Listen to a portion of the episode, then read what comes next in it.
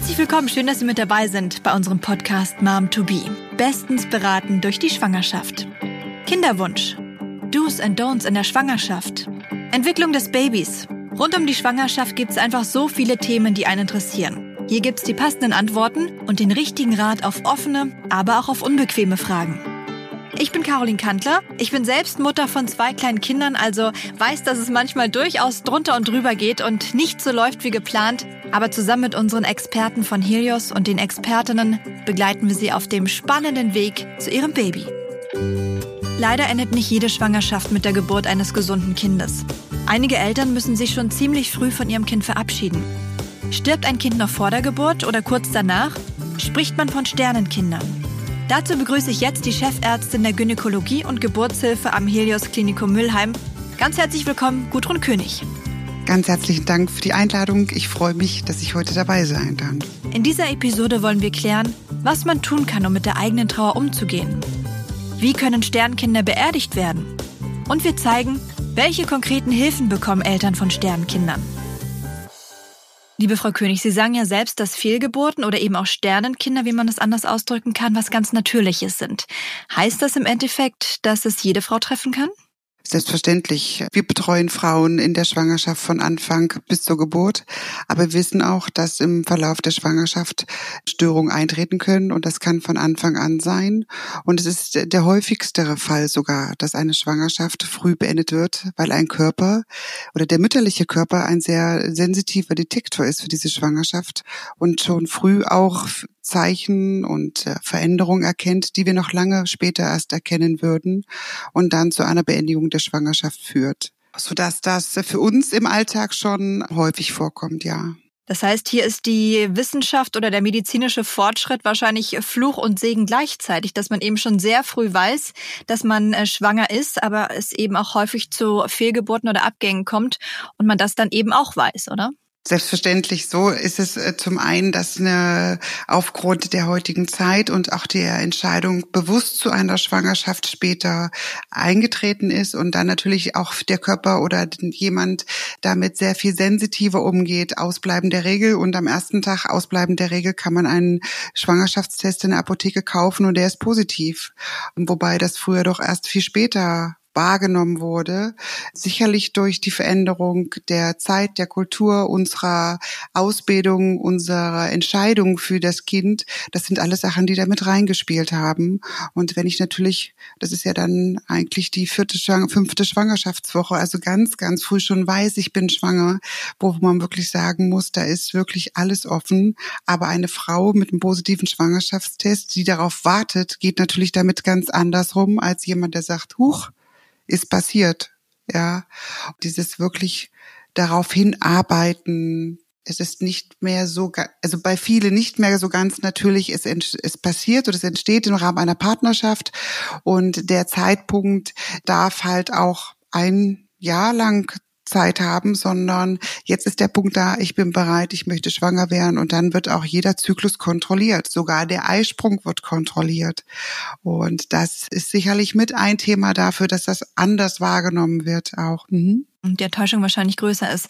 Jetzt wollen wir nochmal die Begrifflichkeit klären. Also auf der einen Seite der medizinische Kontext, da spricht man von einer Fehlgeburt oder einem Abgang oder einer Totgeburt.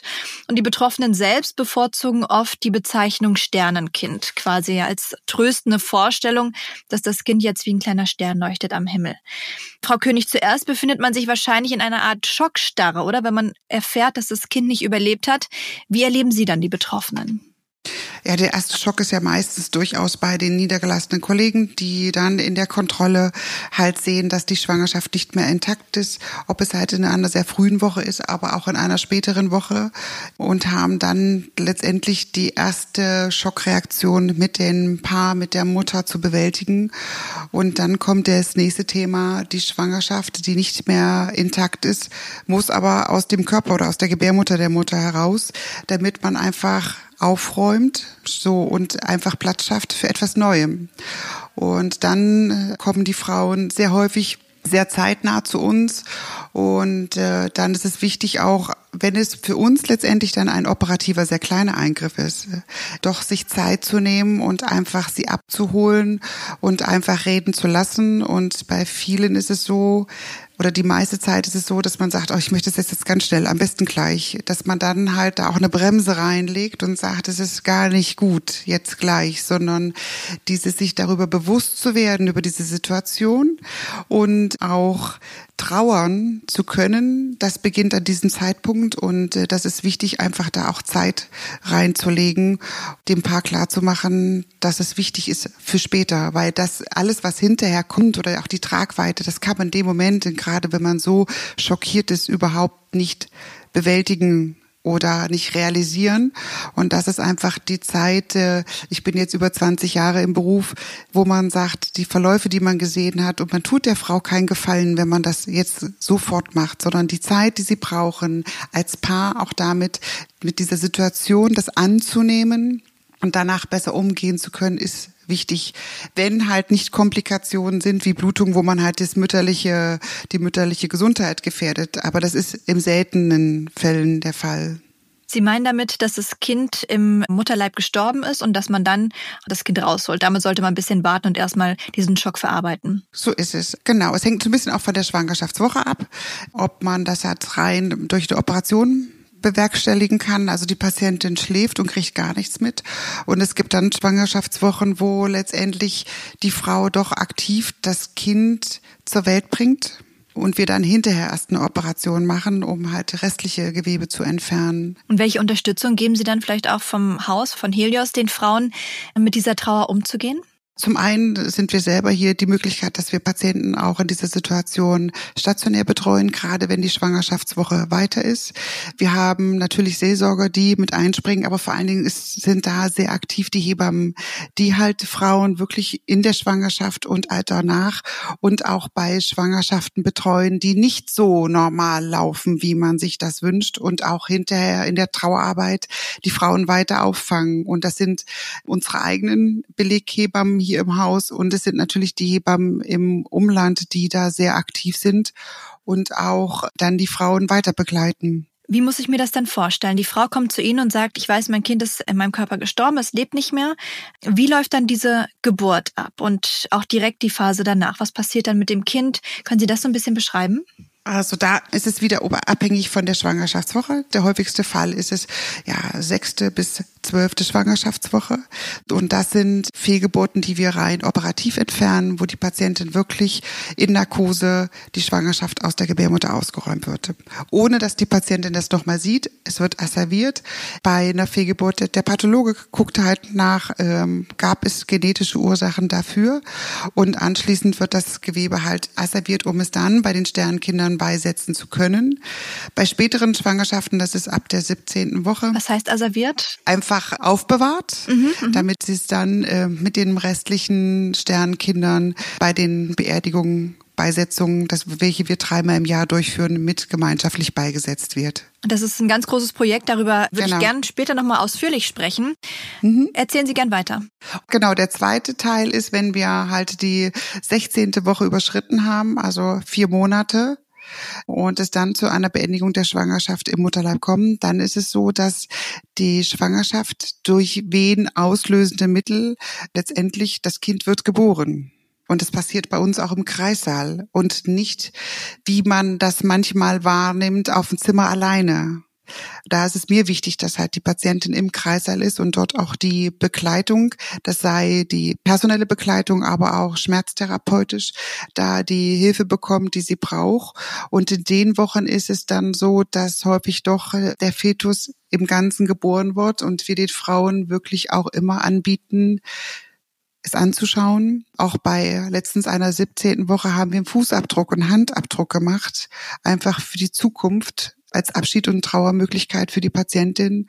Häufig ist es so, dass die erste Reaktion ist, nein, ich möchte es nicht sehen im Verlauf, dann aber doch gewünscht ist. Und wir versuchen auch immer, Kinder zu fotografieren. Es gibt da auch die Möglichkeit, über den Sternkinder e.V. auch Fotografen zu bestellen, die dann kommen. Das ist häufig dann bei späteren, bei Totgeburten, die dann doch eher Richtung Entbindungstermin gingen, wird das häufiger genutzt. Bei den früheren Wochen und äh, solange wir von Sternkindern sprechen, ist das unser Part um halt den Frauen, Familien für später. Und letztens hatte ich eine Patientin, die es nicht sehen wollte, auch keine Fußabdrücke. Und das haben wir einfach gemacht, in einen Umschlag gesteckt und den Eltern mitgegeben für den Zeitpunkt, wo sie bereit sind dafür. Manchmal sind es auch Geschwisterkinder, die in dem Moment das ja gar nicht mit wahrnehmen, aber auch die werden älter und möchten hinterfragen und möchten solche Sachen dann gerne sehen. Es ist wichtig dann einfach, das zu verstehen. Sie haben die Schwangerschaftswoche angesprochen, die dann ein bisschen fortgeschritten ist. Also das Kind, ja, wäre eigentlich überlebensfähig wahrscheinlich gewesen. Es ist dann irgendwas dazwischen gekommen. Das Kind ist gestorben. Können Sie das nochmal beschreiben, wie dann die Familie Abschied nimmt? Also wird es, wird das Kind dann, was ja wahrscheinlich aussieht wie ein normales Baby, wirklich angezogen und gebadet? Ist die Familie mit anwesend? Kann das passieren auf Wunsch oder können die Geschwister mit Abschied nehmen? Welche Möglichkeiten hat die Familie da? So eine Geburt eines so weiten Schwangerschaft ist letztendlich ähnlich gestaltet wie bei einer normalen Geburt mit aller Unterstützung durch Schmerzmittel, Begleitung der Familie. Wichtig ist aber natürlich der Partner nach der Geburt, nach entsprechender Abnabung des Kindes ist äh, die Zeit, die die Patientin inklusive Familie braucht zum Verabschieden. Und das kann im Kreißsaal sein. Es kann aber auch sein, dass der Kreißsaal die zwei Stunden gar nicht ausreichen, sondern dann auf dem Zimmer mit der Familie. Baden ist unterschiedlich auch je nach Konfession oder Religion ein Wunsch dann ist es so, dass die Frau letztendlich entscheidet, wann sie loslassen möchte. Wir haben extra dafür eine Box. Es gibt da Sachen, die den Kindern passen. Die Kinder werden angezogen, sind dann auch in einem ganz normalen, sag ich mal, unserem Kinderbett und sind häufig mit der Mutter oder mit den Eltern noch auf Station. Und wenn kind, Geschwisterkinder dabei sein möchten, sollen, dann ist auch das möglich. Und es ist nicht so, dass wir sagen, nach zwei Stunden ist Ende oder nach vier Stunden. Das ist sehr individuell. Es ist durchaus möglich, dass die Eltern das Kind erstmal abgeben, aber am nächsten Tag einfach mit der Familie nochmal sehen möchten, wo wir es dann zwischenzeitlich natürlich kühl lagern und dann aber wiederholen, um dann halt die Möglichkeit zu geben. Aber die meines Erachtens die ersten Stunden sind einfach für Familie Eltern ganz wichtig, weil letztendlich außer dass es jetzt nicht atmet, es ist schwer zu begreifen, dass das jetzt nicht weitergeht. Und da ist der Zeitpunkt des Loslassens wirklich durch die Eltern bestimmt und nicht durch uns. Sie haben die Geschwisterkinder gerade schon angesprochen. Welchen Ratschlag haben Sie denn da an die Familien? Also sollten die Kinder mit einbezogen werden oder ist der Schock am Ende vielleicht doch zu groß, dass sie es gar nicht verstehen? Aus persönlicher Erfahrung glaube ich, dass Kinder damit viel besser umgehen, als wir denken. Die Kinder kriegen die Schwangerschaft mit sehen, die Bauch der Mutter wächst und auf einmal ist es nicht mehr da. Und sicherlich ist es immer ein bisschen das Alter des Kindes mit abhängig, aber die meisten sind dann schon mit involviert und freuen sich auf ihr Geschwisterkind. Und wenn man dann sie doch mit einbezieht, denke ich, ist das der gute der bessere Weg. Und dann auch sich zu verabschieden, dass nicht irgendwas mal da war, ich habe es nie gesehen, dann ist es weg. Und das kann Ängste schaffen, die nicht sein müssen. Deshalb meine persönliche Erfahrung ist, dass es die Abschied nehmen durch Geschwisterkinder mit den Eltern, was Positives ist, auch das Kind zu halten, sein Geschwisterkind im Arm zu halten. Je nach Religion ist da ein Unterschied, wie dann den, äh, den Kindern gesagt wird, wo dann das Geschwisterkind ist. Da spielt häufig der Glaube sehr positive Rolle, das da aufzufangen und doch zu verarbeiten. Aber grundsätzlich, wenn man mich fragen würde, ich wäre dafür. Das heißt nicht im Kreissaal bei der Geburt, aber danach dazu zu kommen und sein Geschwisterkind in den Arm zu nehmen, solange es auch noch warm ist, nicht erst wenn es in der Kühltruhe war, ja, so, sondern im Anschluss daran einfach das zu sehen, um dann auch wirklich traurig sein zu dürfen und wissen, warum man traurig ist, ja. Jetzt haben wir ganz viel darüber gesprochen, wie die Familien, die direkt betroffen sind, mit der Situation umgehen können. Aber was kann ich machen, wenn ich jemanden kenne, der ein Sternkind hat? Also wie kann ich beispielsweise helfen? Oder was sollte ich auf keinen Fall sagen oder tun? Das gibt's gleich bei uns. Wir kommen jetzt hier in unserem Helios-Podcast zu unserer Rubrik Fakt oder Fake. Frau König, was sagen Sie dazu? Fakt oder Fake? Babys, die im Bauch der Mutter sterben, dürfen nicht per Kaiserschnitt geboren werden. Also unser Bestreben ist, diese Kinder auf natürlichem Wege zur Welt zu bringen. Warum? Ähm, weil ein Kaiserschnitt in dieser Situation weder für die Mutter noch für das tote Kind der bessere Weg ist. Ein lebloses Kind aus dem, als Kaiserschnitt zu entwickeln ist verdammt schwer, weil die Spannung einfach fehlt. Der Kaiserschnitt ist letztendlich ein Risiko für die Mutter. Aber es gibt Situationen, wo das notwendig ist. Aber grundsätzlich unser Bestreben ist, eine natürliche Geburt anzustreben, auch für die Trauerarbeit hinterher und zum Schutz und zur Schonung des mütterlichen Körpers. Also halten wir fest, die Regel ist, dass die Mutter das Kind, äh, auch wenn es gestorben ist, natürlich gebären muss. Aber es gibt natürlich auch Ausnahmefällen. Da wird das Kind dann per Kaiserschnitt geboren. Frau König, eigentlich ist eine Bestattung ja nur für Babys vorgesehen, die bei der Geburt mindestens 500 Gramm gewogen haben. Jetzt gibt es aber natürlich viele Eltern, die den Wunsch haben, ihr Kind trotzdem beerdigen zu lassen, auch wenn es vielleicht noch viel kleiner war.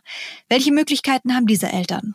Ja, da bin ich sehr dankbar, dass diese Möglichkeit besteht, wenn ein Kind unter 500 Gramm, was nach neuem Personenstandsgesetz so ist, nicht durch die Eltern beerdigt werden muss, dass äh, wir die Möglichkeit bieten können, im Rahmen der Zusammenarbeit mit der Stadt Mülheim ein Feld für die Sternkinder eröffnet zu haben seit diesem Jahr, was ich aus vielen anderen Regionen schon kenne. Im Freiburg gibt es das auch.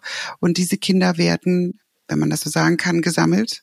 Und es gibt im Jahr drei Beerdigungen, Bestattungen als ökumenischen Gottesdienst und um dann halt auf diesem Friedhof diese Kinder zu beerdigen, um den Eltern die Möglichkeit zu geben, auch dort einen würdevollen Abschied zu nehmen und vor allen Dingen für später auch einen Punkt zu haben, trauern zu dürfen und dort die Möglichkeit haben, sich zu verabschieden. Und das ist nicht mit einem Punkt und einer bestimmten Zeitpunkt äh, beendet, ja, sondern das betreut oder begleitet viele Jahre ein Leben lang. Und 500 Gramm, da bewegen wir uns in der 20. Schwangerschaftswoche.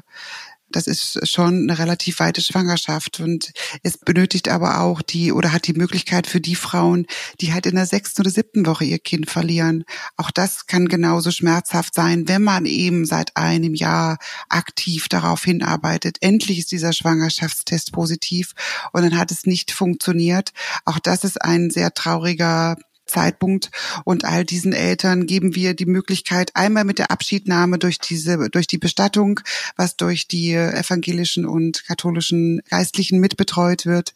Und der Platz ist einfach hier die Möglichkeit, ein Ort traurig zu sein, ein Ort der Stille, wir sind sehr dankbar, dass wir das im April diesen Jahres einweihen konnten und unser Platz ist gesät von Sternen. Jetzt haben wir ganz viel über die Schwangerschaften gesprochen, die ja natürlich abgegangen sind, also Kinder, die gestorben sind. Aber es gibt natürlich auch Schwangerschaften, die auf Wunsch der Mutter beendet werden. Was ich kann mir vorstellen, nicht jeder Mutter leicht fällt. Ganz im Gegenteil. Haben diese Mütter dann auch die Möglichkeit, ihr Kind beerdigen zu lassen? Ja, genau, so sieht es aus. Es gibt immer wieder, oder es ist leider so, dass es Gründe gibt, dass Frauen sich gegen, eine Schwangerschaft entscheiden müssen. Und das ist äh, nie ein leichter Schritt für diese Frauen, auch für diese Familien. Und auch diese Frauen haben die Möglichkeit, weil das Schwangerschaftsmaterial, diese Kinder gesammelt werden und damit beigesetzt werden. Und für mich war es wichtig, einfach aus ethischen Gründen, ich möchte nicht, dass irgendwelches Schwangerschaftsmaterial in der Pathologie Pathologie irgendwo entsorgt wird.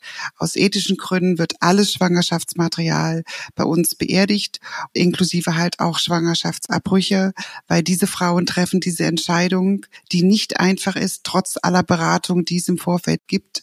Es gibt persönliche, es gibt äh, finanzielle, es gibt viele Gründe und Drücke, dass eine Frau sich dazu entscheidet. Und auch die muss ein Rest ihres Lebens mit dieser Entscheidung aber konform gehen. Und das ist nicht so ganz einfach. Und und mit dieser Möglichkeit der Sternenkinder ist auch dort die Möglichkeit geboten, Abschied zu nehmen, auch da Trauerarbeit leisten zu können, gemeinschaftlich. Darf ich meinem Sternkind dann eigentlich auch einen Namen geben? Selbstverständlich. Es gibt die Möglichkeit, dass auch Eltern ihr Kind standesamtlich melden, obwohl es eine frühe Schwangerschaftswoche war.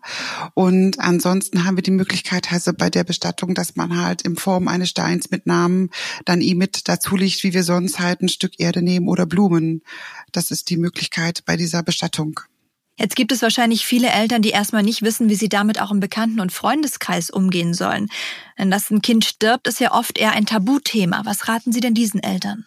Also der anfängliche Zeit gemeinsam in der Familie erstmal für sich selber zu sein, ist völlig legitim. Das ist bei anderen Trauerfällen auch so.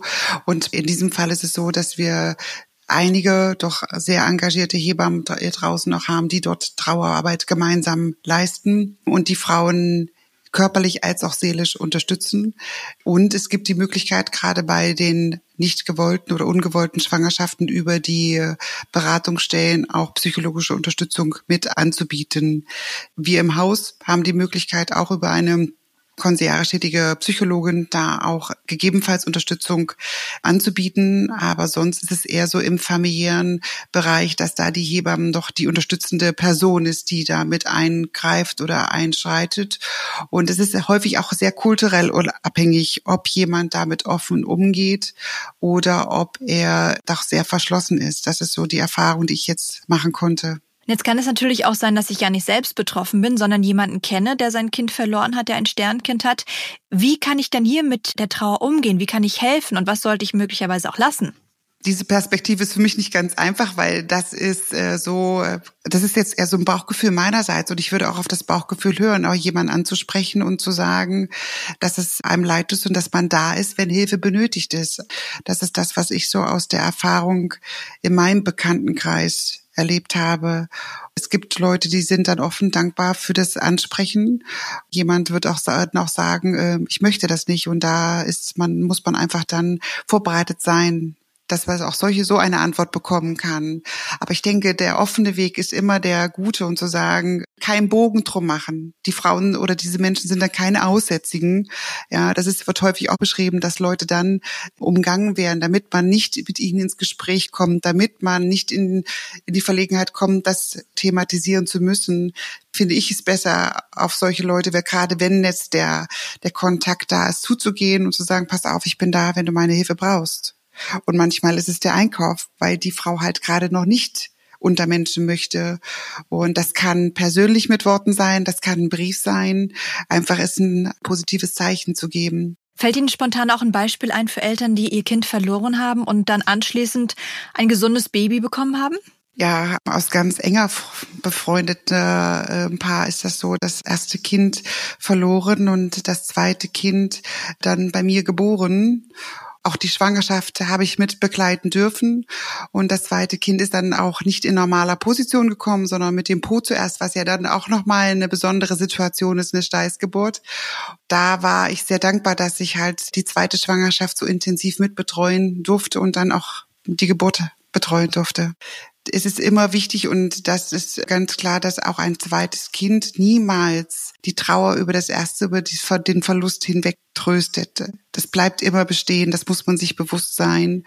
Und dann zu sagen, na jetzt kannst du das andere mal abschalten oder abhaken, das ist etwas, was man niemals, niemals sagen sollte, sondern ein Kind kann man nicht ersetzen. Aber eine zweite positive Schwangerschaft kann natürlich die Trauer um ein Vielfaches mildern keine Frage. Und ich war sehr dankbar, dass ich halt gerade in einer engen Freundschaft auch noch einer Kollegin so dabei sein durfte und das erleben durfte und der positive Ausgang so sehen konnte, ja.